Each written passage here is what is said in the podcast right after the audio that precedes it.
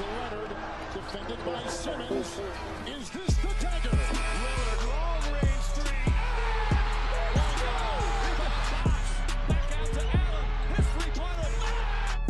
Rodada Sexto Homem.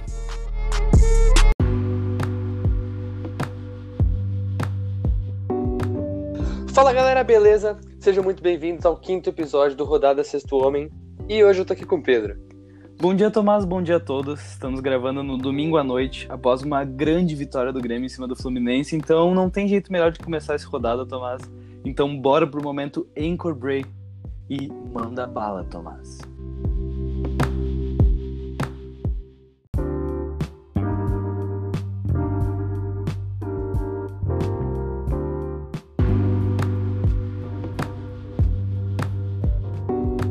Bora começar essa rodada, que essa rodada foi repleta de zebras. Pode ser uma palavra muito forte, mas teve vários times que tecnicamente não ganharam seus jogos e acabaram ganhando. Uma rodada bem surpreendente, Tomás. Começando com Clippers e Portland, um jogo que eu indiquei. O que aconteceu nesse jogo? Cara, um joguinho na matinê básica. Clippers jogando. Grande Brunch. Clippers jogando sem Kawhi, sem Montrezl Harris, sem Patrick Beverly. Eu acho que uh, o Clippers está fazendo esse load management até na bolha, que a gente tinha chegado a comentar no, no Inflando Expectativas. Mas, cara, não teve muito problema. Paul George jogou muito, meteu 21 pontos, liderou o time, querendo ou não, meteu 3 de 6 na bola de 3. Cara, uh, eu acho que foi um da, das melhores, uma das melhores performances coletivamente, assim, do Clippers, tipo, em questão de, sei lá, trocar a bola, em questão de movimentação mesmo, porque, querendo ou não, ah, se eu não me engano, foram seis jogadores ou sete do Clippers que terminaram com double digits, então o banco veio muito bem, e, cara, eu acho que o que a gente mais tem que falar desse jogo, antes de passar pro Portland, é... cara, teve provocação o tempo inteiro entre Damian Lillard e Paul George. Antes do jogo teve provocação, durante o jogo teve provocação e depois teve muita muito mais provocação, envolvendo até família, Pedro. Não sei se tu ficou ligado, Caralho. mas envolveu até família. Família de que, de que parte, Tomás? De que famílias que tu tá falando? Olha, se eu, se eu não me tipo assim, uh, tudo começou com o Lillard provocando o Paul George, falando, tipo, isso, falando meio que, ah, que ele só ganhava porque ele mudava de time, essas porra aí, daí o Dame, daí o Dame falou que já levou, mandou ele pra casa e tal. O Paul George falou que o Dame nunca vai ganhar nada. E daí, tipo, deu a briga, deu o jogo, o Clippers ganhou. E daí a esposa do Paul George postou um bagulho zoando o Dame.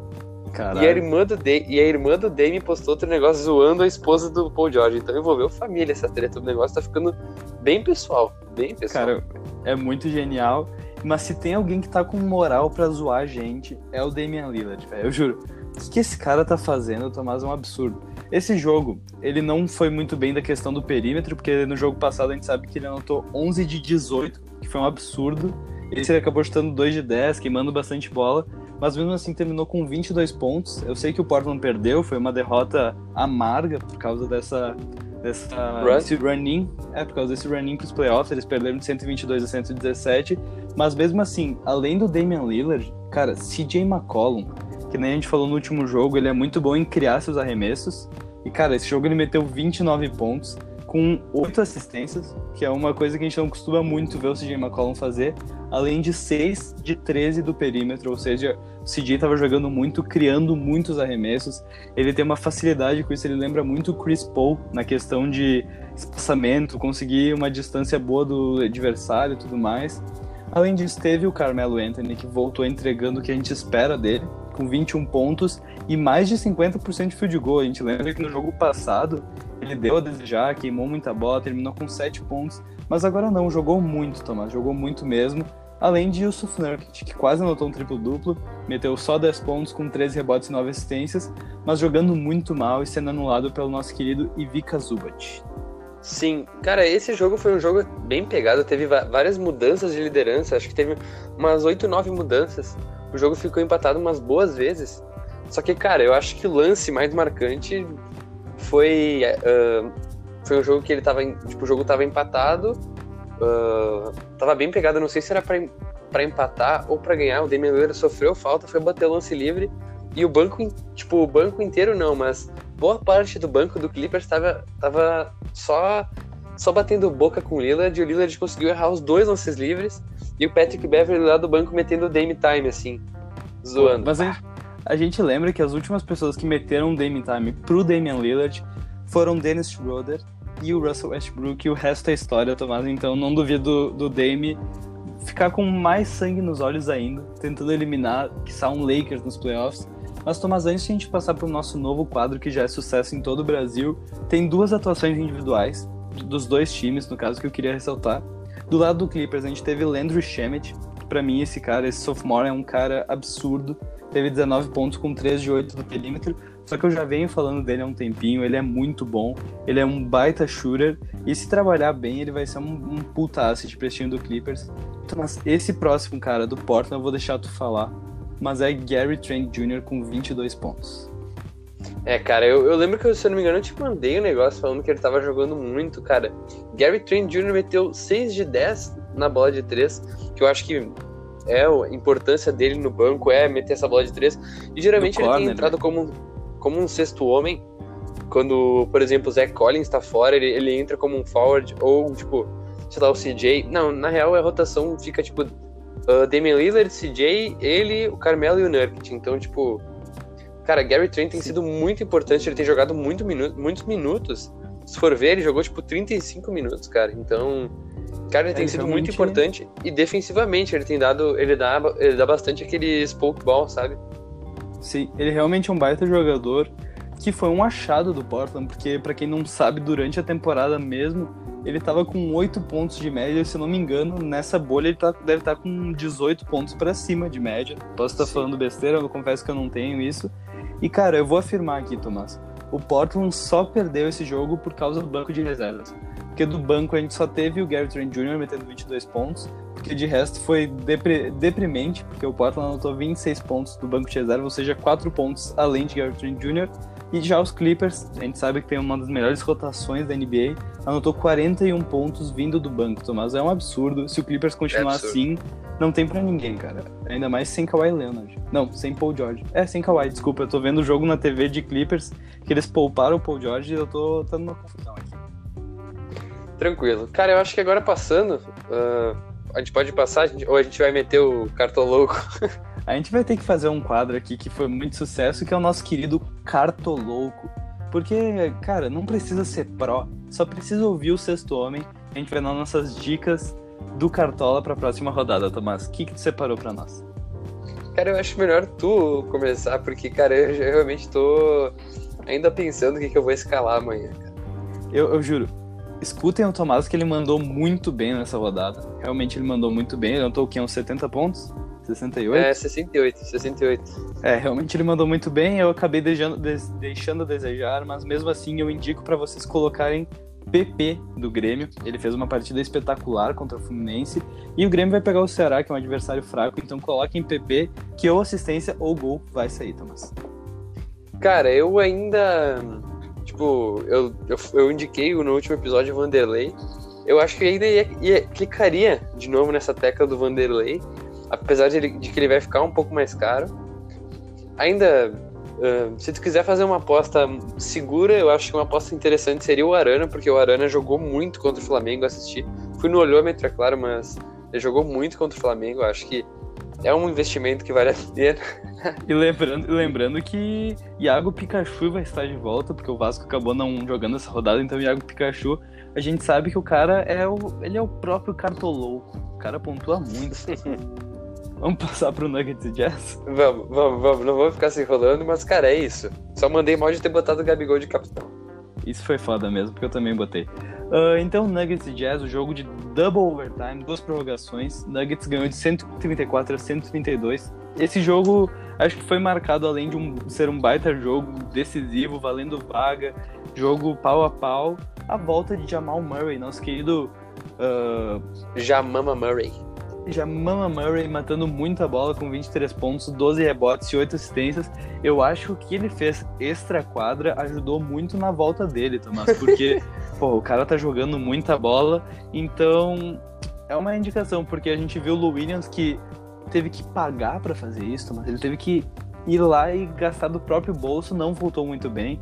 Jamal Murray teve menos prejuízo e ainda voltou metendo muita bola. Tirando ele, tivemos Nikola Jokic, que tinha dado um apagão nos últimos jogos, com uma pontuação meio merda, jogou e anotou 30 pontos, 11 rebotes, 7 assistências, sem precisar de Mason Plumlee para assumir a vaga dele, que nem estava praticamente no último jogo.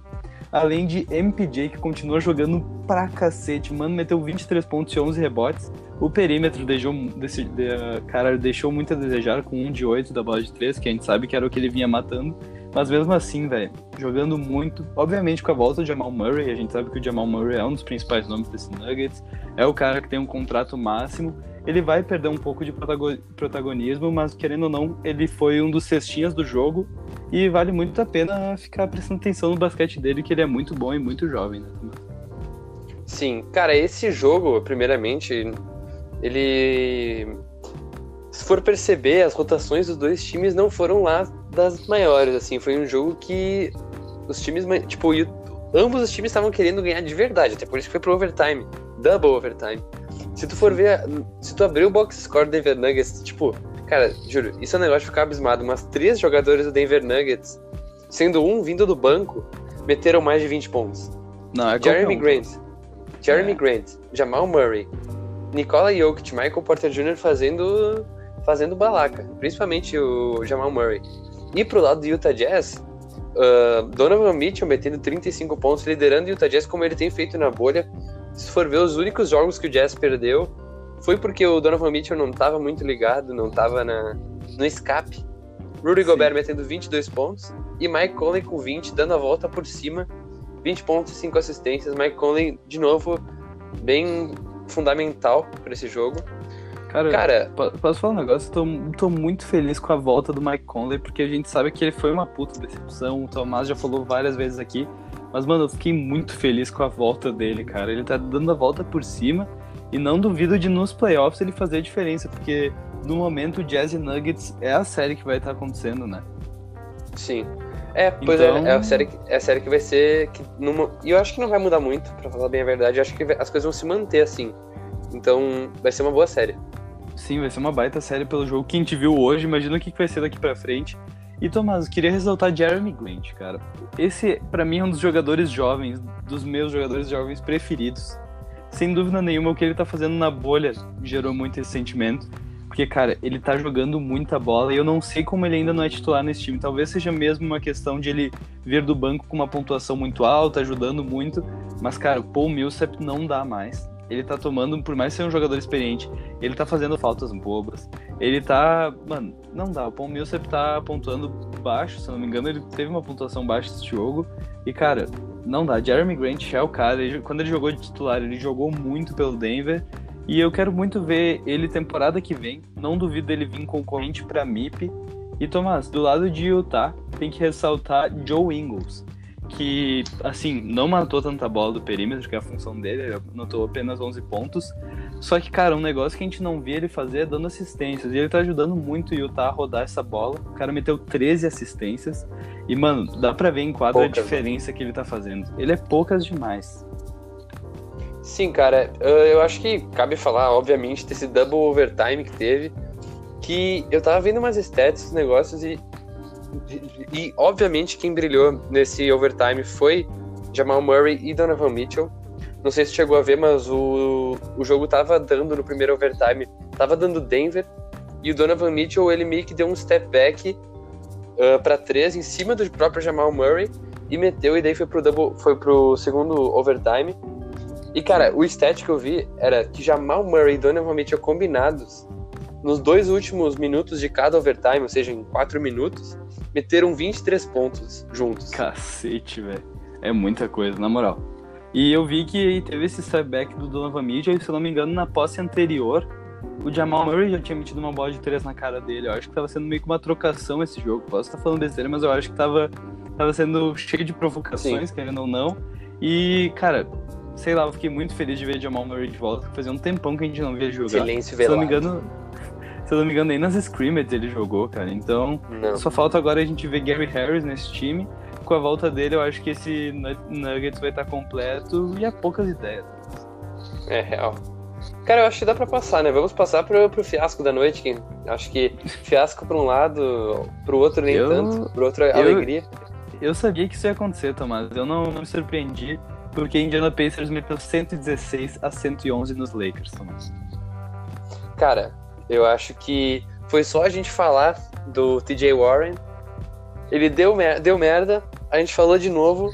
O cara meteu um, meteu um semi-clutch deep three, não sei se chegou a ver, mas aqu- aquela bola de três de long range pra ganhar um jogo mesmo, pra matar um jogo, pra Repetindo o que ele botar fez, pra- mesma coisa que ele fez com o Philadelphia, Tomás. Cara terminou com 39 pontos, com 5 de 8 do perímetro. E, cara, todo mundo tá falando da questão de pontuação dele. Que ele tá uma máquina, ele não para de pontuar, ele tá com média, se eu não me engano, ele tá com 35 pontos de média só na bolha. Ele é o GOAT da bolha.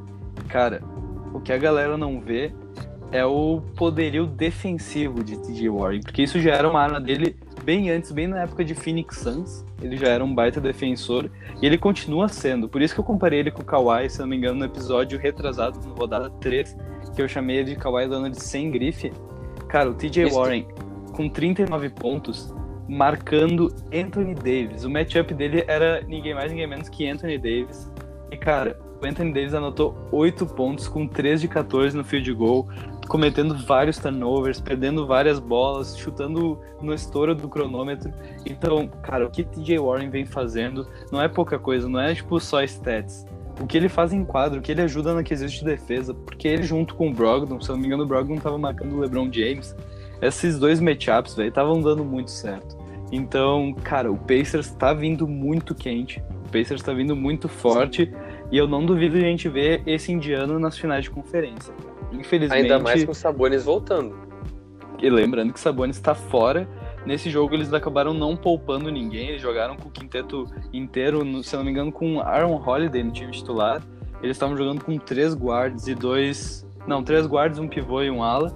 E, cara, gostei muito dessa rotação, gostei muito do Pacers, que é muito importante falar, porque o Lakers é um time de meter mais de 120 pontos por jogo, em média.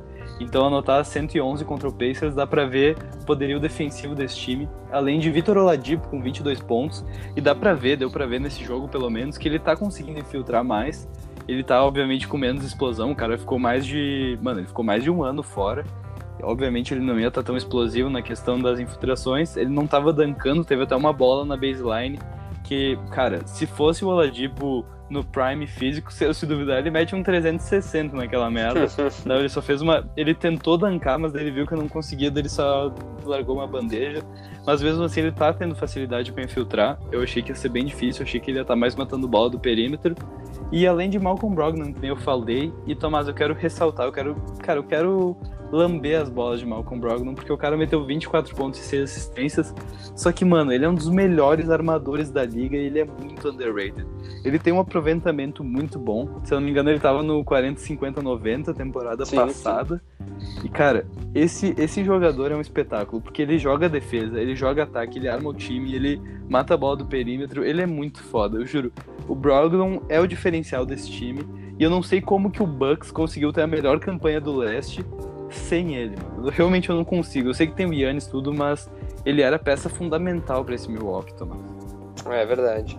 Cara, se tu for pensar assim, com o Oladipo saudável, esse, esse é um dos. back- Acho que esse talvez seja o backcourt mais ah, underrated da Agressivo. liga. E Underrated agressivo. da liga. É, é, é- é real. Victor Oladipo enfio- filtrando, Malcolm Brogdon sobrando pra, pra bola de três. E o Oladipo também, ele é muito versátil na bola de três. Ele meteu tipo 60% na. Não, 50% ontem. Então, cara, o Oladipo é nível All-Star certo. Eu acho que esse backcourt tem muito a nos dar. Eu não duvido o Oladipo ter essa crescente que nem teve o Paul George pós a lesão. A gente lembra que o Paul George, mais pelo antiquário, escutem-se, quem não ouviu ainda, o antiquário do Paul George ficou realmente muito legal. E a gente fala que ele se lesionou, só que ele conseguiu dar a volta por cima, fazendo temporadas melhores pós-lesão. Então eu não duvido o Oladipo vir assim próxima temporada, nas outras, porque a gente sabe que uma lesão dessas, de uma season injury, cara, essas aí tu não consegue voltar 100%. Tô curioso pra ver, por sinal, como é que vai voltar Kevin Durant na próxima temporada. Então, cara, se o cara voltar no nível do Paul George, eu acho que esse Indiana Pacers tem muita chance de levar pelo menos um título de Conferência Leste nos próximos dois, três anos. É, se manter desse jeito, provavelmente sim. Cara, eu acho que já pra engatar com o próximo jogo, eu tenho que falar um negócio. Da, daquela treta entre o TJ Warren e o Jimmy Butler que rolou ainda na, na- durante a season.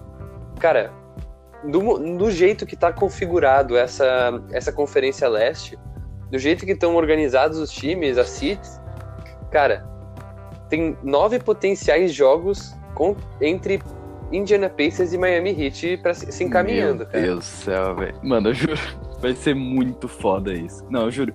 Porque eu até mandei pro Tomás um print no dia do o dia que vai ser o jogo de Indiana e, e Miami Heat. E, cara, Jimmy Butler e TJ Warren, pra quem não lembra, os caras só não saíram no soco porque ampararam a briga. E, mano, se cair nos playoffs, a gente sabe que o Jimmy Butler, ele é cabeça quente. E o TJ Warren também, velho. E são dois caras que pontuam muito e que defendem muito. Então, obviamente, vai ser matchups muito interessantes. Um metendo bola na cara do outro, se xingando. Cara, eu juro, eu hypo muito Indiana e Heat, muito mesmo, eu juro. E eu não sei pra quem, eu não sei para que para que lado vai ganhar, porque os dois times são dois dos melhores da conferência. É, realmente. Tá, então já pra engatar aqui, teve o jogo entre Phoenix Suns e Miami Heat. Phoenix acabou levando a melhor de, por 119 a 112. E Pedro, o que que tu aí tem, tem pensado O que que tu, tu que sabe desse jogo aí? Thomas, eu não tenho pensado em nada, eu tenho fatos. O Suns é o único time invicto da é o único time invicto da bolha. Só tenho isso pra falar. Os caras estão 5-0 na bolha. É um absurdo. Eu acho que era o time que a galera tava menos esperançosos. E se eu não me engano, eles já estão na frente de New Orleans Pelicans, estão na frente de San Antonio Spurs, só perdem para Portland Trail Blazers e para o próprio Memphis Grizzlies. Então eu não duvido da gente ver um Suns brigando firme para a próxima vaga, Tomás.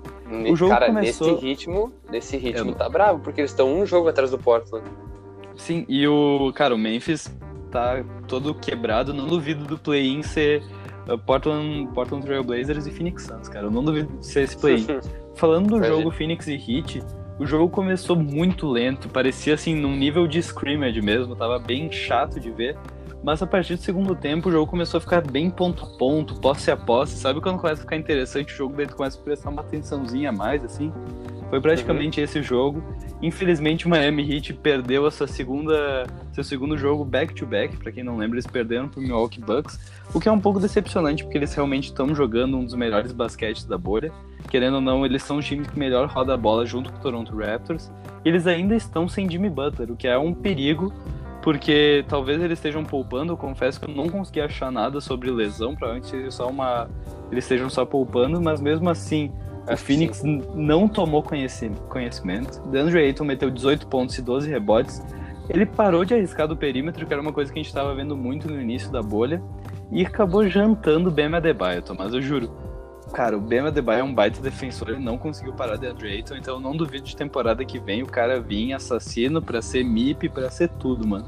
Além disso, a gente teve Devin Booker, que terminou com 35 pontos e incríveis 0 de 7 do perímetro, o cara não chutou bola de 3, ele ficou sem pontuar o último quarto inteiro, mas faltando um minuto ele foi lá e matou a bola decisiva que praticamente ganhou o jogo. Então é esse tipo de jogador que a gente precisa, Tomás. Caraca.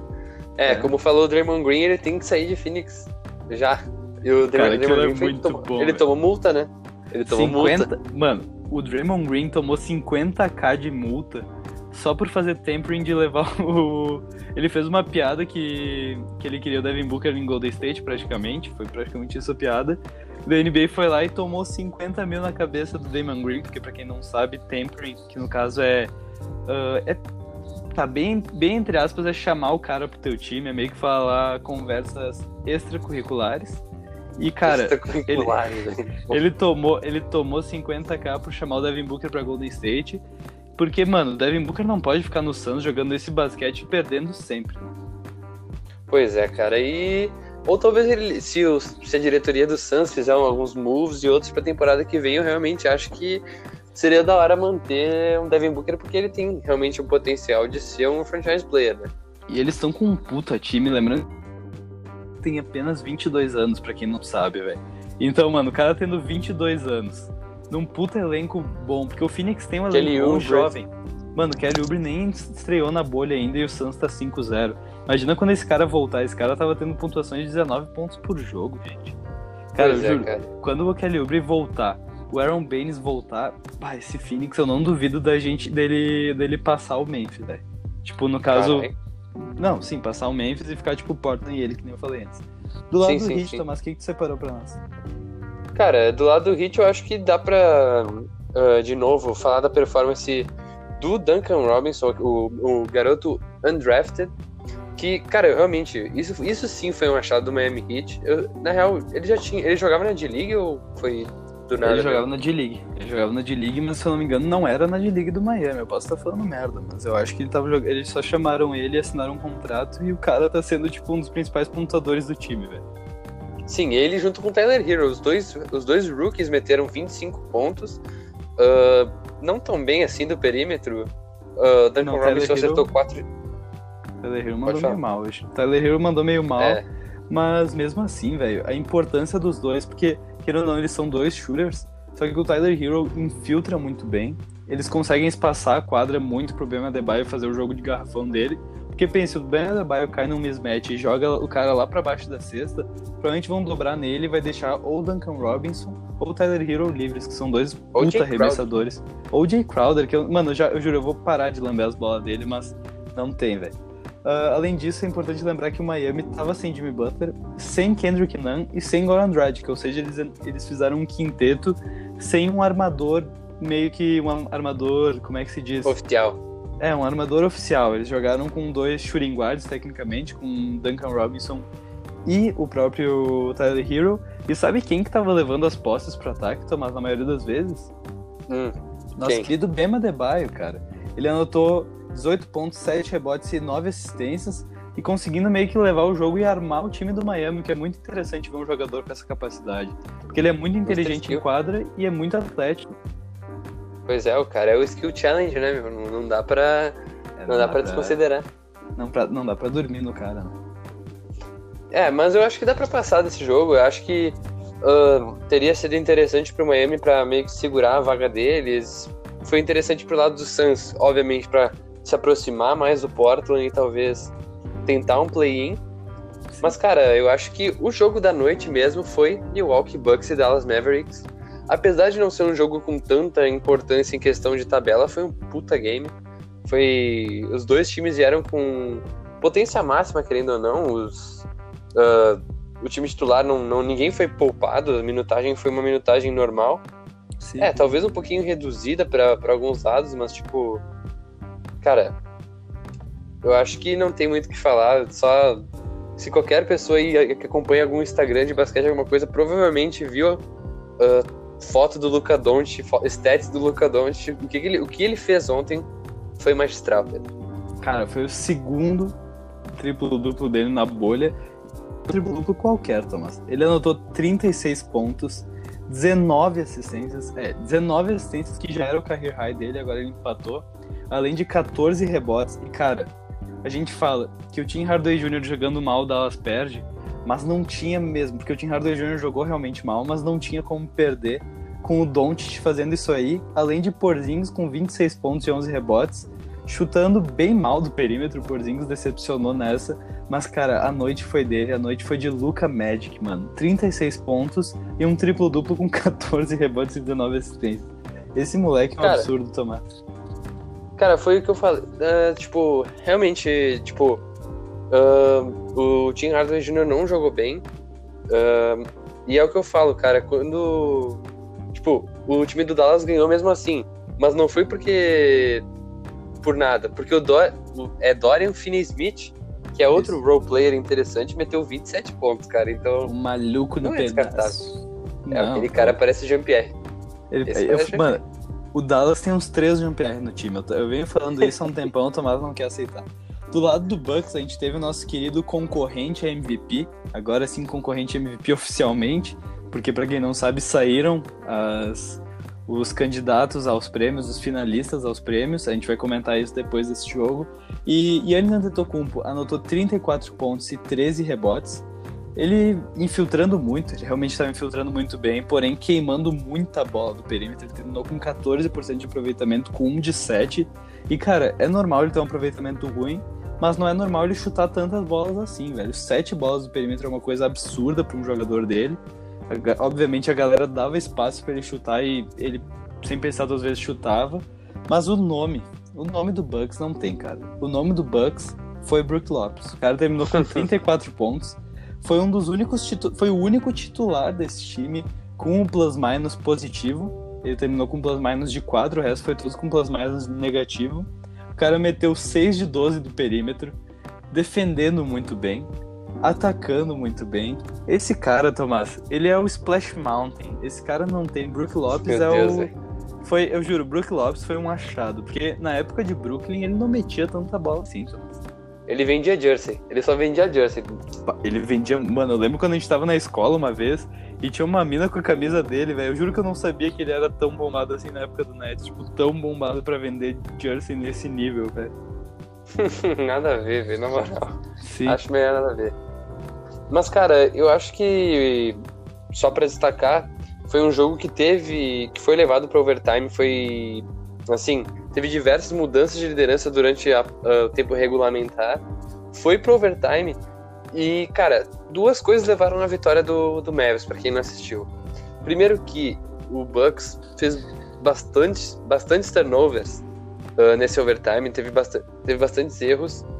E, cara, ah, se eu não me engano, o Dallas fez 17 pontos nesse, nesse overtime, e desses 17, 12 foram do, do Luca Magic. Então, assim, é poucas. Esse cara é clutch com 21 anos. Ele é muito absurdo. Lembrando que falou dos turnovers, é importante ressaltar que Chris Middleton e Yannis, que são os dois All-Stars do Bucks, os dois combinados com nove turnovers, só os dois, velho. É um absurdo. O Yannis a gente já viu que é meio clássico ele cometer turnovers em finais de jogo. E, cara, foi aquilo que eu comentei, velho, naquela nossa discussão que a gente teve com o Hitzel ainda. Mereceu o prêmio de MVP. Yannis ou Harden, obviamente a gente vai expandir mais essa discussão daqui a pouquinho. Mas, cara, o Yannis tem um negócio, velho. Ele não é clutch. Eu tô falando, isso é muito importante, porque um jogador desse, desse parâmetro tem que ser sangue frio, tem que assumir as bolas no final de jogo. ser velho. decisivo. E ele não é clutch. Ele não é clutch, ele não é que nem um LeBron James, ele não é que nem um Damian Lillard, um Chris Paul. Cara, ele é. É, não, ele não tem esse, essa bagagem ainda. A gente sabe que ele é novo, a gente sabe que ele tem muita coisa pra aprender, muita, muitos playoffs pra participar. Mas, cara, não dá pra ser o MVP da liga e não conseguir decidir uma, um overtime sequer. É, eu acho então que a gente já pode passar para essa discussão, né? Que saíram os prêmios individuais, ahn, os finalistas, no caso. Sim. Ah, e eu acho que vamos, vamos- a gente pode ir passando um por um e dizendo que, quem que a gente acha que vai ganhar, pode ser? Vamos começar pelo sexto homem, Tomás? Ou não? Pode ser pelo sexto homem. Os finalistas foram Montrezl Harrell, Dennis Schroeder e Lou Williams. O que, que tu me diz? Cara, pareceu muito os caras do, do meus prêmios Nick falando. E os, e os finalistas foram Luan Santana, Anitta e Isa. É sempre os bagulho assim, o Luan Santana tá sempre lá, velho. Eu lembro que desde quando, quando eu assistia aquela porra, o Luan Santana sempre recebia uns slime na cara, nada a ver. Mas, mano, de sexto homem, velho. Realmente, eles botaram o Williams e Montrezl Harrell porque é um negócio meio pro, pro, pro, protolocado, procolotado. Procolotado. Caralho. Protol... Essa palavra é O que muito tá difícil. falando, velho? Bah, viajei. Viajei. Protocolar? Tá. Diz? Protocolado. É, tá certo isso? Sim, de protocolo. Sim, tá. Não, isso eu sei, mas eu não sabia se a palavra tava certa. Desculpa, gente. Mas mesmo assim, eles botaram Montrezl Harrell e Luinas porque, cara, dois, dois nomes com mais de 18 pontos vindo do banco é um absurdo. Só que pra mim, o cara que fazia o time rodar vindo do banco é o nosso querido alemão Dennis Schroeder. Então esse prêmio não pode escapar deles. Não tem que. Eles não tem que dar pro Williams de novo, velho. Dennis Schroeder é o nome do, do sexto homem. É, eu acho que desses três aí, a gente podia cortar o Williams. Assim, obviamente o Williams desses três é o mais. É o mais Não, mentira, porque pior que o Dennis Schroeder essa temporada ele foi muito clutch. Ele teve uns dois, três jogos vindo do banco que ele, tipo, fez a diferença, se não me engano. Não sei se tu lembra aquele buzzer beater game, Game winner. winner? Sim, velho, tá louco? Que o Steven Adams meteu um touchdown pass pra ele, velho, que, foi- que ele levou pra prorrogação. Mano, Foi da hora, mano. aquilo é um absurdo. Ele é muito clutch, então Dennis Schroeder acho que em consenso, né? Consenso. Eu acho que Montrezl Harrell, talvez pela diferen... pelo impacto que ele tem no banco, assim, ele poderia facilmente ser um titular. Mas Sim. Dennis Schroeder, eu vou de Dennis Schroeder. Surfo nessa onda. Sim. E na moral, o Dennis Schroeder, comparado ao Williams e Montrezl Harrell, ele é o que menos tem minutagem, se tu for ver, porque o Williams, mesmo vindo do banco, tem uma minutagem muito alta, e o Montrezl é tecnicamente o pivô titular vindo do banco. O Dennis Schroeder não, velho, porque pensa, O OKC tem o Shai e tem o Chris Poucas, então, mano, não tem. Porra. Cara, então eu acho que, como a gente tem esse consenso, vamos pro MIP, né? Que são os prêmios, os prêmios minors. Uh, a gente tem Ben, ben Adebayo, Luca Doncic e Brandon Ingram. Cara, primeiro, Luca Doncic falou numa entrevista aberta que ele não merecia estar ali. Ele falou que eles deviam ter dado esse prêmio, essa, no caso, deviam ter finalista o Devontae Graham, do Charlotte Hornets. Ele mesmo falou isso, que seria muito justo. Temporada passada ele tava, tipo, com 4 pontos por jogo. Agora ele tá, se não me engano, com 18 pontos por jogo. E, mano, Isso. outro nome que eu senti falta aqui, obviamente eu acho que ele não caberia, mas é Jalen Brown, mano. Porque o cara fez uma Uhum. temporada muito boa. Eu acho que ele faltou aqui, mano, na moral. Eu, não ah, pra mas ganhar. comparado esses, comparado esses três, realmente eu acho que não, não tem espaço entre esses três, assim. E eu não Porque, duvido o Luca cara- levar, velho. Eu não duvido o Luca levar essa merda. Eu tô realmente. Eu acho que o Ingram vai ganhar por causa que tem muitos argumentos que o Tomás vai falar agora. Eu vou até deixar pra ele falar na questão de minutagem e pontuação. Mas, cara, eu vou de Brandon Ingram. Cara, pior que eu também vou de BI, com certeza, porque a gente fez o episódio do, das premiações individuais, de meio que chutando elas, não sei se tu lembra. Não, mentira, a gente fez um episódio só sobre os Improved Players. Se eu não me engano, tem um episódio só sobre Improved Players. E, cara, eu falei, uh, o Brandon Ingram aume- aumentou a pontuação dele em mais de 12 pontos, se eu não me engano, e a minutagem permaneceu igual, permaneceu a mesma coisa. Enquanto, por exemplo, o Ben Adebayo, ah, ele pode ter aumentado a pontuação dele até, um, até mais, se duvidar, do que o Ingram. Pode número de assistência, número de rebotes, só que ele, ele, tipo, ele aumentou em quase 15 minutos a minutagem dele. Tipo, antes era o Whiteside, isso, né? Isso. aham. É, o Whiteside era de pivô titular, então, tipo, eu acho que a minutagem conta bastante nesse sentido. E, cara, o Doncic eu acho que vai ser difícil mais pelo fato dele ser um sophomore e ele ter um calibre quase de MVP mesmo. Eu acho que vai sobrar pro Ingram. Sim, cara, eu só tava tentando aqui pensar comigo mesmo e é realmente protocolado, desculpa, gente. Foi uma falha, foi uma falha feia. Tomás, pra técnico do ano, acho que a gente teve aqui três nomes que vai ser bem difícil argumentar, porque são três nomes que realmente merecem, que é o Mike Budenholzer do Milwaukee Bucks, o Billy Donovan do OKC e o Nick Nurse do Toronto. O que, que tu separou assim, Tomás? Quem tu, quem tu acha que leva? Cara, eu acho que. Eu acho que quem vai levar mesmo vai ser o Nick Nurse esse ano. Sim. Mas eu, eu realmente, pensando em. Eu acho que a briga fica, ficaria na minha mente entre Billy Donovan e Nick Nurse antes de Mike Budenholzer. Assim, Eu também acho, Thomas. Por mais que o Budenholzer tenha ficado com a melhor campanha junto com o Bucks, cara, o que o Nick Nurse fez com esse Toronto é o mesmo nível que o Billy Donovan fez com o KC. Porque o Nick Nurse perdeu sua principal arma e não é qualquer arma. Ele perdeu Kawhi Leonard. Cara, me desconcentrei, mano, me desconcentrei muito agora porque na transmissão do Sport TV o Rodrigo Alves começou a tocar um violão, velho. Nada a ver, desculpa. Mas, bah, desculpa, mano, atrapalhou todo o meu raciocínio. Mas o que o Nick Nurse trouxe pro Toronto Raptors, meio que agindo sem um franchise player explícito. Obviamente tem o Siakam e o Lowry, que foram dois All-Stars, só que o Kawhi... É outra coisa. Kawhi, mano, Kawhi é... É o Kawhi, o cara foi o MVP das finais, o cara deu o título pro time do Toronto. E essa temporada eles conseguiram ficar em segundo sem ele e com o Siakam jogando muito, com o Kyle Lowry sendo o líder do time nato. Mano, eles conseguiram fazer Chris Boucher, conseguiram fazer Terrence Davis, esses jogadores que obviamente não tinham tanto hype, jogar muito. Então, velho, o Nick Nurse merece esse, esse prêmio. Ele realmente ele merece, mas não dá pra tirar o mérito do Billy Donovan também, né? Sim, o Oklahoma tava pra ser o pior time. Meu, tinha gente falando que o Oklahoma ia ser o pior time do Oeste. Então, tipo assim. o que o Billy Donovan fez um, fez um bom trabalho, porque eu acho que, claro, o critério do Coach of the Year vai bastante da, do recorde do time. Mas talvez, tá, eu, na minha opinião, acho que o critério deveria ser, tipo, o cara que mais faz, assim. Que mais faz um time render, independentemente do overall dele, sabe? Sim. Querendo ou não, o Milwaukee Bucks também teve perdas importantes, porque eles perderam o querido, nosso querido Malcolm Brogdon na off-season. E, cara, é um baita jogador, eles conseguirem ficar com o melhor recorde de toda a NBA. Sem esse jogador é muito importante. Então, isso leva. Isso dá pra ser levado muito em conta na questão da votação. Só que, cara, o Nick Nurse perdeu um jogador de calibre, mano, muito maior que o Brogdon. O cara perdeu o Kawhi Leonard. Então, pra mim é poucas. Pra mim é Nick Nurse e não tem. É, também. E eu acho que dá pra passar pro Defensive Player of the Year, que eu acho que. Tá, tem o Yannis Antetokounmpo, o Anthony Davis e o Rudy Gobert. O que, que tu acha, Pedro?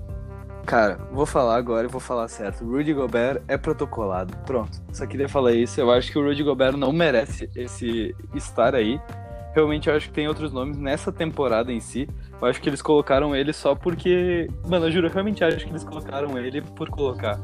Porque ele já foi DPOI duas vezes seguidas. Ele realmente. Mano, ele tem um aproveitamento, se eu não me engano, de field goal de quem ele tá marcando muito baixo. Ele realmente ele é muito bom nisso. Ele faz os caras mudarem completamente o arremesso. Só que essa temporada eu não vi muito isso, cara. Nas trocas defensivas ele acabou se dando um pouco mal, teve várias jogadas ele tomando bola na cara. Realmente acho que dá para descartar o Rudy Gobert. A briga vai ficar mesmo entre Yannis e Anthony Davis. E cara, se o Yannis não ganhar o MVP, ele ganha o DPOI e vice-versa. Mas eu acho que o Anthony Davis é o cara que merece. Porque Verdade. ele não é só stats, ele não é só tocos. A gente vê em quadra ele marcando jogadores muito mais baixos que eles em mismatches. E, cara, ele se dá muito bem fazendo isso. Realmente ele se dá muito bem. Eu acho que ele tá merecendo o DPOI dessa vez. É, o Davis. É que, tipo assim, o Antetokounmpo é realmente. Ele tem toda a questão de defesa de garrafão dele, que é muito interessante. Ainda, ainda no perímetro tem alguma defesa eficiente. Mas, cara, o Davis ele é muito versátil nesse sentido. Ele, como tu falou, ele consegue marcar caras menores que ele. Difícil achar alguém maior assim, mas, tipo, Sim. entendeu? Sim, ele consegue Mas- marcar. Mano, ele consegue marcar um armador de vez em quando até tranquilamente. Sim, por isso mesmo, cara. Eu acho que pela versatilidade, Davis merece essa. Claro, sem contar a bolha, porque. não- primeiro que a votação não conta a bolha, mas obviamente as votações estão sendo ruins e tal. Mas eu acho que eu, eu daria esse prêmio pro Davis. Eu também concordo, Tomás. Então vamos passar para Rookie of the Year, que esse vai, ser, vai ter pouca discussão, que é Jamoran, Kendrick Nunn e Zion Williamson. Antes de falar que o Jamoran vai ganhar, eu quero ressaltar que eu gostei de ver Kendrick Nunn nessa lista. Pra mim teve alguns nomes que talvez tenham jogado até um pouquinho mais que ele, mas é um absurdo falar isso, porque ele teve uma pontuação muito alta, mas é mais no olhômetro mesmo. Eu prefiro o Tyler Hero do que o Kendrick Nunn, mas é realmente por causa do olhômetro e a bolha tá ajudando muito, porque o Kendrick Nunn não vem jogando muito bem e o Tyler Hero vem destruindo. Mas mesmo assim, Tomás, não tem pro teu querido Zion, o Jamoran não perde essa. É, eu acho que se. se ah, tipo, dependesse da bolha e tal, ah, essa votação, talvez o Zion tivesse algum tipo de, de chance, pelo que ele, tem, que, ele, que ele vem fazendo. Cara, o Zion vem metendo 20 pontos por jogo na bolha. Eu sei, mas eu sei lá, eu, eu acho que mesmo assim, ele não teria jogos suficientes mesmo estando na bolha, ele não, não teria jogado a metade dos jogos necessários. E cara, em questão de em questão de tipo necessidade do jogador, é impacto, porque querendo ou não, o Jamoran já é o franchise player do do Grizzlies desde o início da temporada e o Zion tem Brandon Ingram pra bater de frente, então realmente eu acho que o Já tem mais impacto já de início. Obviamente, temporada que vem, provavelmente os dois já vão ser All-Stars. Só que, cara, o Jamoran não perde essa. E, não- e se perder, vai ser roubado. Não, não, provavelmente vai dar Yamoran, eu acho. E, cara, é isso. Esse eu acho que é um dos que menos tem papo pra dar, porque é isso. Vamos pro MVP logo, que o MVP ficou entre os três.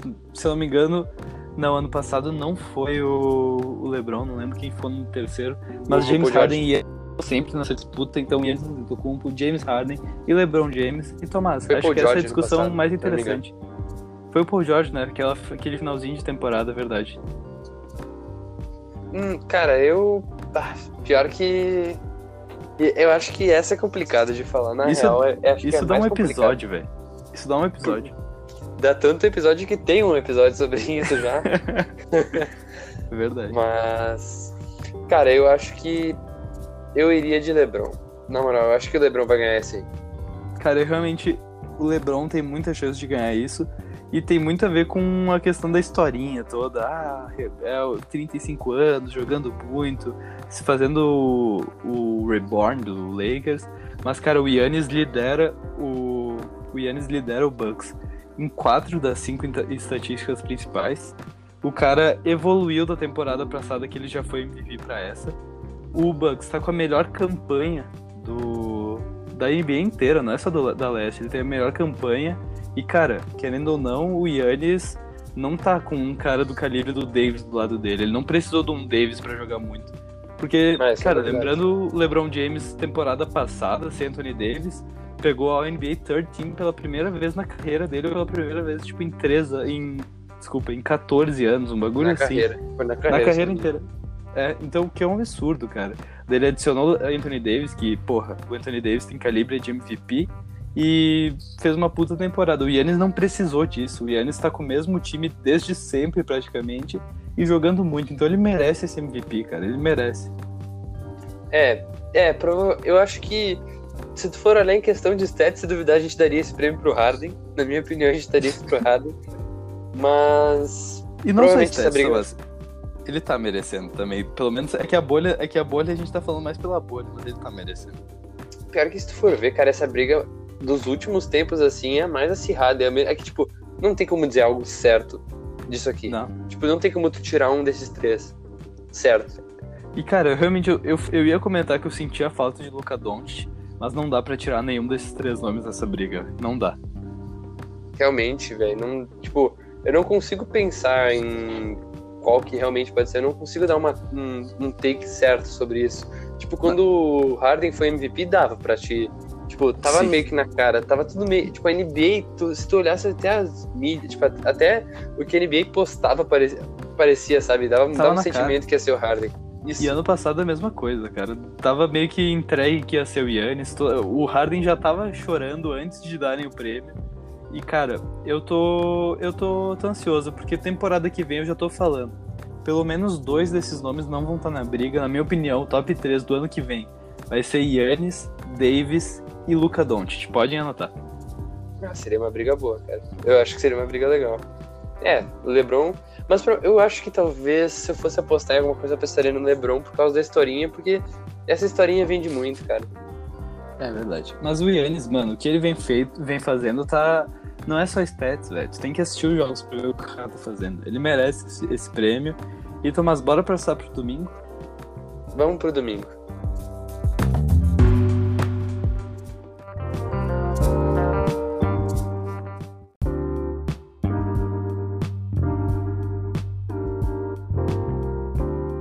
Tomás, mais um matinei relevante de NBA no domingo, Dia dos Pais. O OKC enfrentou o Washington Wizards, enfiou 121 a 103, tirando, acabando com todas as chances do Wizards roubar a oitava vaga, então todo o hype que a gente fez se foi.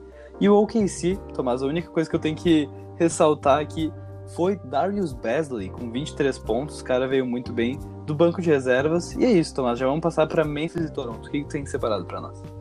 É, poucas e boas nessa, porque o início foi. O início desse dia foi um pouco parado. Teve, jogos bem. bem descartáveis, querendo ou não. Toronto e Memphis foi um jogo que. ah, foi uma atuação coletiva novamente muito boa do Toronto Raptors. Toronto conseguiu a sua. ah, puta, eu ia dizer cinquentésima vitória, mas. Caralho, eu mandei mal. Quinquagésima. É isso, quinquagésima vitória. E, cara, pra gente ter uma ideia, Dylan Brooks foi o melhor jogador desse Memphis. Finalmente. Então, cara, então, sei lá, eu acho que esse Memphis, o Yamorani tá sofrendo muito com esse tipo de marcação que tem sido feito nele. Essa, essa for- forçar de chute dele, de ele ter que eh, chutar pra três pra, pra pontuar, porque ele não consegue infiltrar por causa dessa troca no pick and roll. Cara, e. eu, Se eu não me engano, a rotação do. Do Toronto foi bem longa, assim. Eles, eles botaram várias, várias pessoas pra ro- jogar, vários jogadores pra jogar.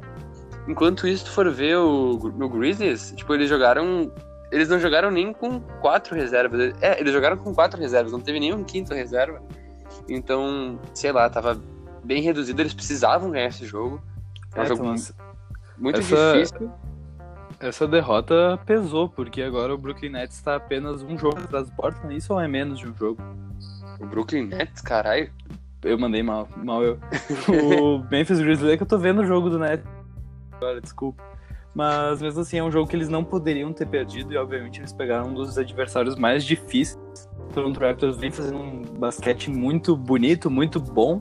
E cara, em quesito de defesa, a gente sabe que Kyle Lowry marcando no perímetro e esse garrafão fechado com Gasol e Ibaka, velho, é impossível de um jogador que tem o seu jogo voltado para infiltração conseguir infiltrar. Então, obviamente, o Jamoran não ia conseguir desenvolver. É importante falar que do time do Raptors, seis jogadores estiveram com double fingers, dois dígitos, E Siakam com 26 pontos, destruindo, digolindo todo mundo dentro do, dentro do garrafão e até, e até fora do garrafão com 4 de 9, velho. Cara, pois é, velho. E agora Memphis tá a uma derrota a menos do Portland, ou seja, Portland tá 0.5 jogos atrás do, de pegar essa oitava vaga sem precisar de play-in. Então, cara, o negócio vai ficar louco, porque tá, todo, tá tudo se amontoando, cara. E infelizmente, agora eu vou passar já para Pelicans e San Antonio Spurs, mas o Pelicans caiu fora dessa briga, rapou-se fora dessa briga. Claro que ainda tem, tipo, estatisticamente a chance, mas a gente sabe que não vai rolar. O Pelicans ganhou dois jogos nessa bolha, foi um contra o Washington Wizards e um contra. Caralho, me deu um branco. O Portland? O Pelicans? É. Caralho, eu também não lembro. Tá, mas enfim. Uh, o Pelicans tá, caiu fora dessa bolha, perdeu do San Antonio de 122 a 113. E, velho, foi, um, foi uma sova, foi feio. Porque, cara, o primeiro, o primeiro tempo, uh, o Pelicans ele pontuou menos da metade da, do, dos pontos de San Antonio, então foi feio mesmo o negócio, tomaram um pau. E, cara, para ter uma ideia, o DJ Redick foi muito forçado ofensivamente, teve, meteu 31 pontos, mas é porque, tipo, ele era a única coisa que tava funcionando no time, o chute dele realmente estava caindo de alguma forma ou de outra. E, cara, no, na segunda parte eu achei que o Pelicans ia chegar perto, tava chegando perto, tava chegando perto. E daí teve uma posse, acho que uma das últimas posses do Pelicans, que o Lonzo Ball simplesmente deu um sidestep e queimou a bola. E, cara, eu fiquei puto e desliguei depois disso. Porra, foi do Memphis Grizzlies, Tomás, o último jogo, o outro jogo que eles ganharam, que foi um jogo muito importante. Mas realmente, o San Antonio Spurs está sendo uma surpresa. Na minha opinião, eles iam tomar 0 de 8 em geral. Acho que eles iam perder todos os jogos na bolha. E os caras quase ganharam no meu Philadelphia, ganharam do Pelicans Tomás. E, cara, DeRozan com uma atuação espetacular, com aproveitamento muito bom, 27 pontos. Mano, Bellinelli voltando pra rotação, fazia tempo que a gente não vê ele nessa rotação. Teve um é aproveitamento péssimo, mas acabou com 14 pontos por bastante corrida, porque ele vai muito pro lance livre, tem isso. E além disso, de destaques individuais, a gente tem o Rudy Gay com 19 pontos, Jonathan Murray com 18, Derek White com 16 e, cara, são nomes que vão ser importantes para as próximas temporadas. A gente já viu o Pop meio que desenvolvendo esses caras mais jovens. Derek White tá tendo bastante espaço desde a seleção americana. Lonnie Walker, que, cara, ele não era muito usado, ele vinha do banco durante a temporada regular. Tá começando de titular e tá sendo muito interessante essa função dele, porque ele não tá jogando de guarda, ele tá jogando de wing. Então é muito massa ver ele jogando na 3, ele consegue infiltrar, ele consegue meter bola. Então, cara, esse time do Spurs tá com um jovem pela primeira vez em muito tempo. Quem sabe que o Pop nunca quis fazer um rebuild nesse time. Ele, porra, até a temporada retrasada eles estavam com Ginobili e Tony Parker no time. Então, cara, não dá. E agora eles estão conseguindo reformular e montar um time muito bom para as próximas temporadas. É, tem que ver como é que ficou esse negócio da lesão do Derek White, porque ele se machucou no segundo quarto e não voltou mais pro jogo, então tem que ver como é que vai ficar se ele ainda volta para jogar, porque o San Antonio, ah. ainda não, ele tá, eles estão atrás do Portland. Eles estão eles estão meio jogo na frente de, de Phoenix Suns e meio jogo atrás do, do Portland. Então, assim, tá pau, Cara, eu não, eu não boto fé nesse, nesse San Antonio, velho. Na moral, eu sei que é uma merda isso. Peço desculpa pra torcida. Eu juro, já me queimei com toda a torcida do San Antonio. Mas eu não consigo botar fé nesse time, cara. Eu juro. Eu boto muito mais fé, por exemplo, no Phoenix Suns do que neles. Fácil. Caraca. É, mas é que eu acho que é um negócio que tem funcionado bastante com esses Spurs é tipo a experiência, assim. Eles têm jogadores muito interessantes, muito experientes, como por exemplo Perry Mills, o Rudy Gay, que fez um puta jogo hoje. Então eu acho que isso contou bastante. DeMar DeRozan, que Cara, e... se eu não me engano foi o cestinha desse time. Foi, sim. E mano, se eles tivessem o Lamarcus Aldridge nessa bolha, eu não duvido deles realmente estarem brigando pau a pau com o Portland Trail Blazers, mas tipo brigando mesmo, assim, não com a galera desconfiando, porque o Lamarcus Aldridge dá uma diferença para esse time. Eu sei que ele monopoliza os arremessos, mas querendo ou não, ele é um baita jogador, ele é um baita defensor. E que nem o Thomas falou, teve o Perry Mills e o Perry Mills nem jogou. E mesmo assim eles conseguiram sim, sim. ganhar do New Orleans Pelicans, velho. Cara, ficou muito bom. O Perry Mills, ele, tipo, ele ficava. Ele tava meio que, tipo, do lado, do lado da quadra com um caderninho anotando os negócios, velho. Tava zoado. Caralho. Thomas, então depois a gente teve aqui Orlando Magic e Boston Celtics. Esse jogo foi até para prorrogação e terminou 122 a 119 para o nosso querido Boston. Tomás, que tem separado? Cara, esse foi um jogo que eu achei de início que o Orlando Magic ia levar, porque, se eu não me engano, eles abriram, tipo, 13 pontos de vantagem logo no início. Mas uh, com o tempo o Boston foi se recuperando. Ma Marcos Smart, pelo que eu vi, foi, foi no olhômetro, nem tô olhando o box score, mas Marcos Smart fez uma boa atuação, eu vi ele metendo umas bolinhas de três. E cara, uh, o final desse jogo foi interessante. O Tatum ele meteu um mid-range faltando 4 segundos para levar para overtime. O Tatum fez uma boa partida também. E no overtime foi bem tete a tete. Quando um dos times acertava, o outro acertava. E quando um dos times errava, o outro, o outro errava. Então tava bem, bem tenso de se assistir. E teve um bloco essencial do Thais para evitar uh, a ida para o segundo overtime. E cara, foi isso desse jogo. Eu acho que, uh, de novo, a gente pode, pode ver que uh, Nikola Vucevic foi é o cara que está sendo mais forçado a jogar nesse time eu acho que ele não é uma arma ofensiva que deveria ser usada tão forçadamente assim, mas é isso. Sim, então, mas e, cara, falando do Daniel Tais, eu vou falar mais dos outros jogos que eu acabei vendo mais. Esse jogo eu vi pouca coisa, mas dos últimos jogos do Boston que eu assisti, cara, eu tô gostando muito desse. Eu não sei, ele é alemão?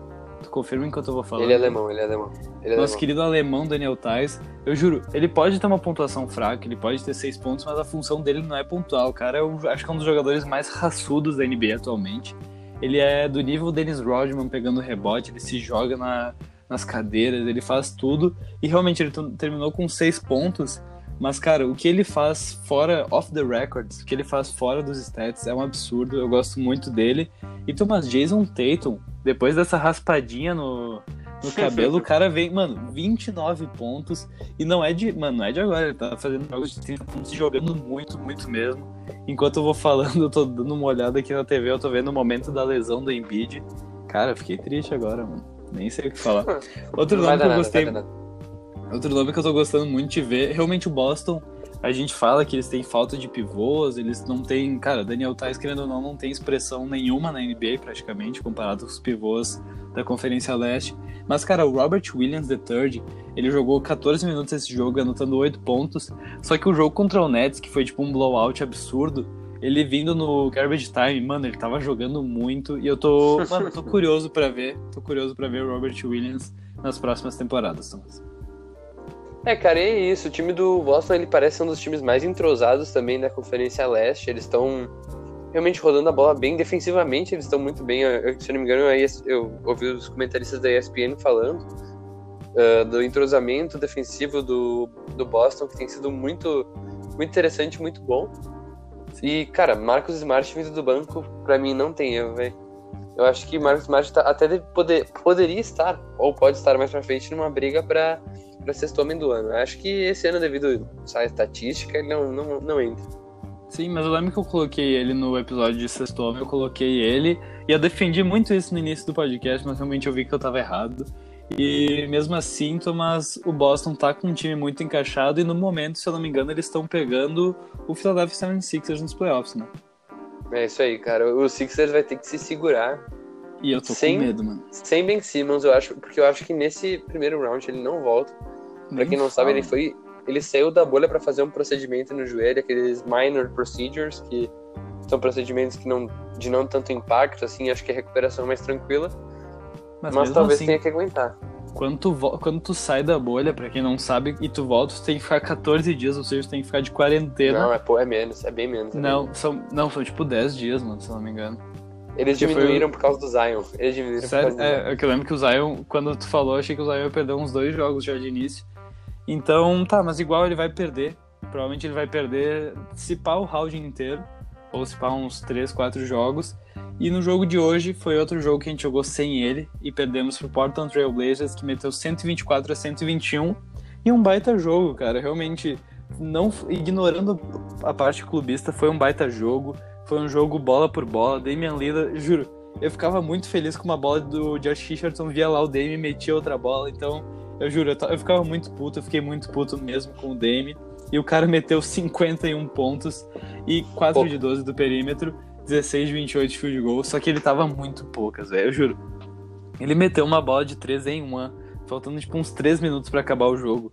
que o Josh Richardson, se não me engano, fez a falta. Ele veio, tipo, varado. Ele veio correndo atrás, meio que empurrando o Damian Lillard.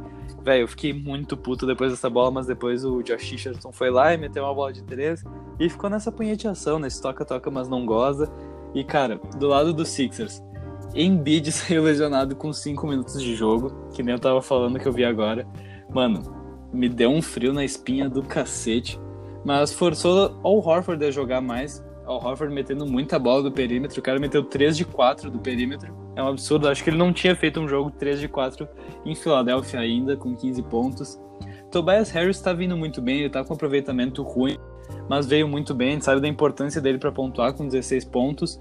Do banco, a gente teve Furkan Clark, mas com 7 pontos. E, cara, o sensato, o sensacional, o, a máquina, Alec, Alec, Alec. Burks. O Alec com 20 pontos, jogando muito, metendo muita bola. E, cara, eu não sei o que, que deu no Alec Burks, velho. Ele virou um pontuador nato com a saída do Simmons, velho. Ele tá tendo mais minutos. E, mano, ele tá pontuando muito, velho. É o segundo jogo com mais de 20 pontos dele vindo do banco. E, cara, se ele jogasse assim a temporada regular, ele estaria nesse prêmio pra sexto homem, velho. Na moral, 20 pontos por jogo é um absurdo. Cara, e ele tava levando a bola, tipo, no final, assim, do jogo, ele tava levando a bola e fazendo a jogada por ele mesmo, cara.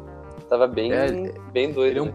ele é um puta playmaker pra ele mesmo, que no mesmo nível CJ McCollum, ele faz uns pull-ups de mid-range muito bons, esse é o jogo dele.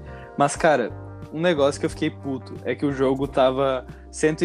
É o placar que a gente viu aqui. O jogo tava 121 a 124, faltava 10 segundos, o Sixers pediu um timeout e tinha a bola do jogo. Eles deram a bola. Puta, eu fiquei muito puto, porque se eu não me engano, o Al Horford fez um screen pro Josh Richardson, a jogada ia ser pra ele. O cara enroscou o pé no pé do Al Horford, caiu no chão.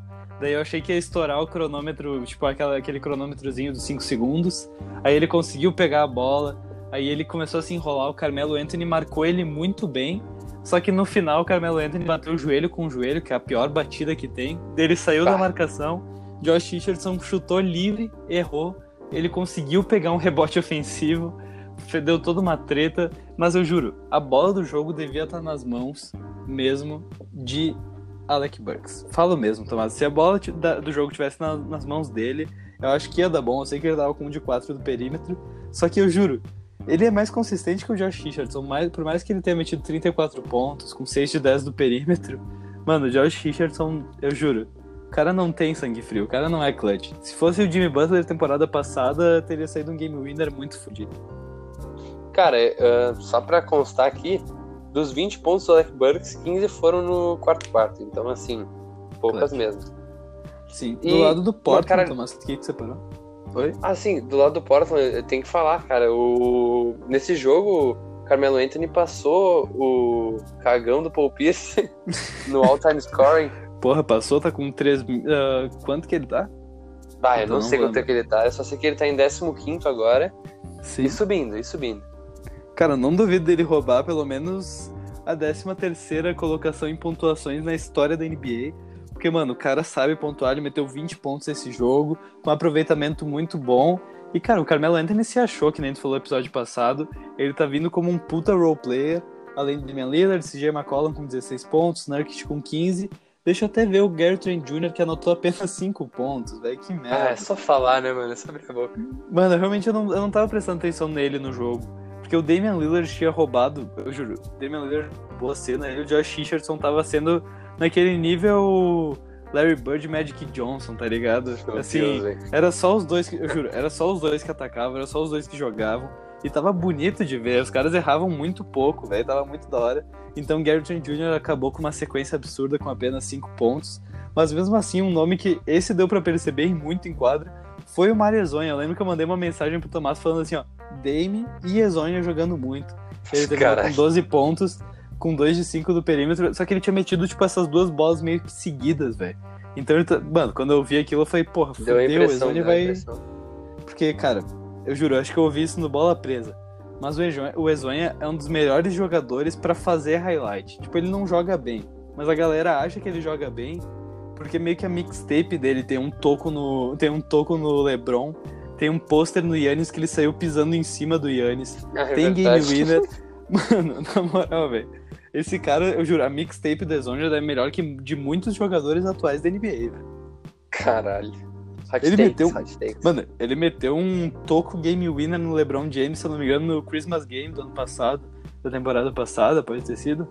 Não, o Christmas Game foi contra. Puta, o Não, Christmas foi Game Christmas foi contra Game. o Bucks. Mas foi Não bem foi. perto, velho. É. Mas tu lembra Cara, que eu tô lembro. falando, né? Todo mundo, tava, todo mundo tava falando desse toco aí. E, cara, isso é coisa de marrento. Pra caralho. Mas o melhor foi no Christmas Game daí que ele meteu o toco, a, a dunk em cima do Yannis e saiu pisando em cima do Yannis que nem o Allen Iverson no Tyron Lu. Então, mano, o cara tem que ter muita moral, né? Sim. Eu acho que cabe a gente falar. A gente tem mais outros dois jogos ainda pra, na teoria pra falar dessa rodada. Só que a gente tá gravando bem no momento que tá passando esse Brooklyn Nets e Los Angeles Clippers e recém terminou ah, Houston Rockets Sacramento Kings, então meio que fica complicado a gente comentar, né? Sim, o Houston acabou ganhando do Kings. O Houston anotou que? 127 a 103, uma coisa assim. E, mano, o Tomás me leu os stats. E eu juro, teve um cara que eu falei no Inflando Expectativas que era pra prestar atenção. Eu falei de Austin Rivers. E, Tomás, lê pra galera quantos pontos fez Austin Rivers. Eu espero que eu tenha te falado certo, cara.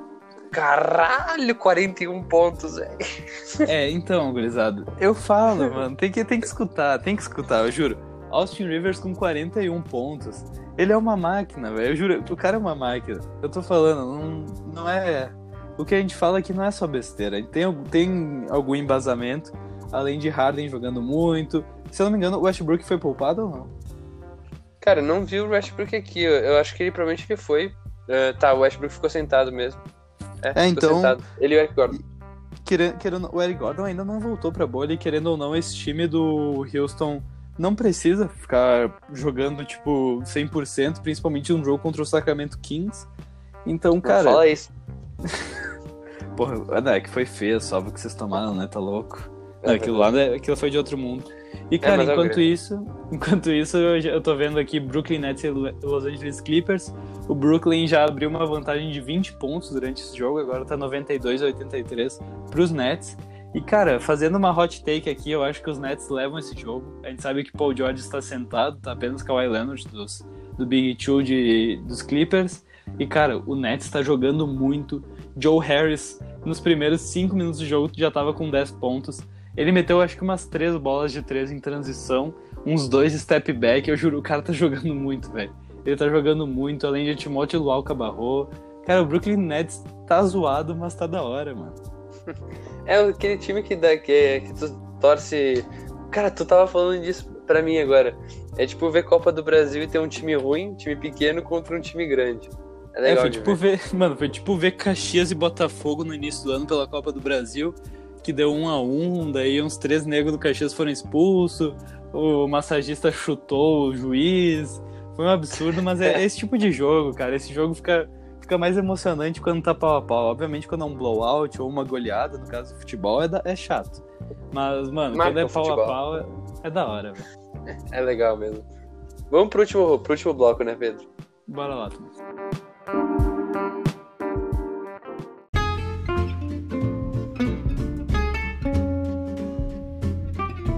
Então, pra terminar, como em todos os outros episódios, a gente vai indicar alguns jogos da próxima rodada. E Pedro, o que, que tu tem separado aí? Olha, Thomas, eu separei um jogo, mas eu queria levantar aqui que no dia de hoje, segunda-feira, teremos Oklahoma City Thunder e Phoenix Suns às, duas, às 13h30 da tarde. É um jogo pra ver se o Suns continua essa streak, se o Chris Poucas vai jogar bastante, então eu acho legal dar uma olhada. Mas só que o jogo que eu quero mesmo que vocês vejam vai ser na terça-feira, às 7h30 da noite, Portland Trail Blazers e Dallas Mavericks, porque a gente sabe que a gente tá acompanhando essa, essa cruzada de Portland Trail Blazers para pegar a oitava vaga, então vai ser um jogo muito interessante, porque tem dois dos, dos principais. Tem o backcourt da bolha atualmente, do All NBA Bubble, que é Damian Lillard e Luka Doncic, então prestem atenção que esse jogo vai ter bola de três para tudo que é lado. É, realmente acho que esse vai ser o melhor jogo da... de todos nessa rodada. Mas eu tenho separado. Vou dar uma ressalva, ressalva primeiro, que é o jogo entre Indiana Pacers e Miami Heat na segunda-feira. Que, cara, seria legal se tivesse. Seria mais legal ainda se tivesse o Butler, porque, claro, tem aquela treta do TJ Warren do Butler. Mas ainda assim é um confronto direto, é um confronto que provavelmente vai ter nos playoffs, então vai ser legal de ver. E, cara, o que eu vou indicar mesmo é Toronto Raptors e Milwaukee Bucks, que talvez, se os jogadores não forem poupados, vai ser meio que uma prévia do que a gente pode ter em finais de conferência da, da Conferência Leste. Então, esse jogo vai ser legal, vai ser um high tier. Sim. Cara, então eu acho que pra, pra finalizar isso, uh, uh, lembrando, gente, siga a gente no Instagram, arroba 3guris underline ballers. Porra aí. Caralho, o que tá fazendo, velho. Desculpa. Se liga.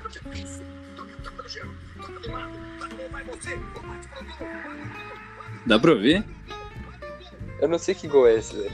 Porra, é que, porra, é que eu, eu mandei mal. Eu tava procurando os vídeos aqui pra colocar o gol do Luan contra o Lanús na final da Libertadores 2017. Mandei malzão aí. Mal eu. Ah, não viaja, velho. Mal eu. Cara, mas segue a gente no, no Instagram, arroba 3guris underline baller. Segue a gente no Twitter, agora a gente tem. É arroba sexto underline homem. Eu vou Muito merda. Muito merda. Vai te. O lance é bom, o lance é bom, o lance é bom. Agora sim, caralho. Agora sim, caralho. Mano, esse foi o gol mais bonito que eu já vi. Foda-se, falo mesmo. Desculpa, gente. Isso aí, nos sigam, arroba... Não, como é que é? Homem, arro- ah, homem underline sexto. Não, sexto underline bom. homem. Caralho. Muito É isso aí, gente. Valeu, cara. Eu vou fechar essa porra, senão eu vou ser humilhado.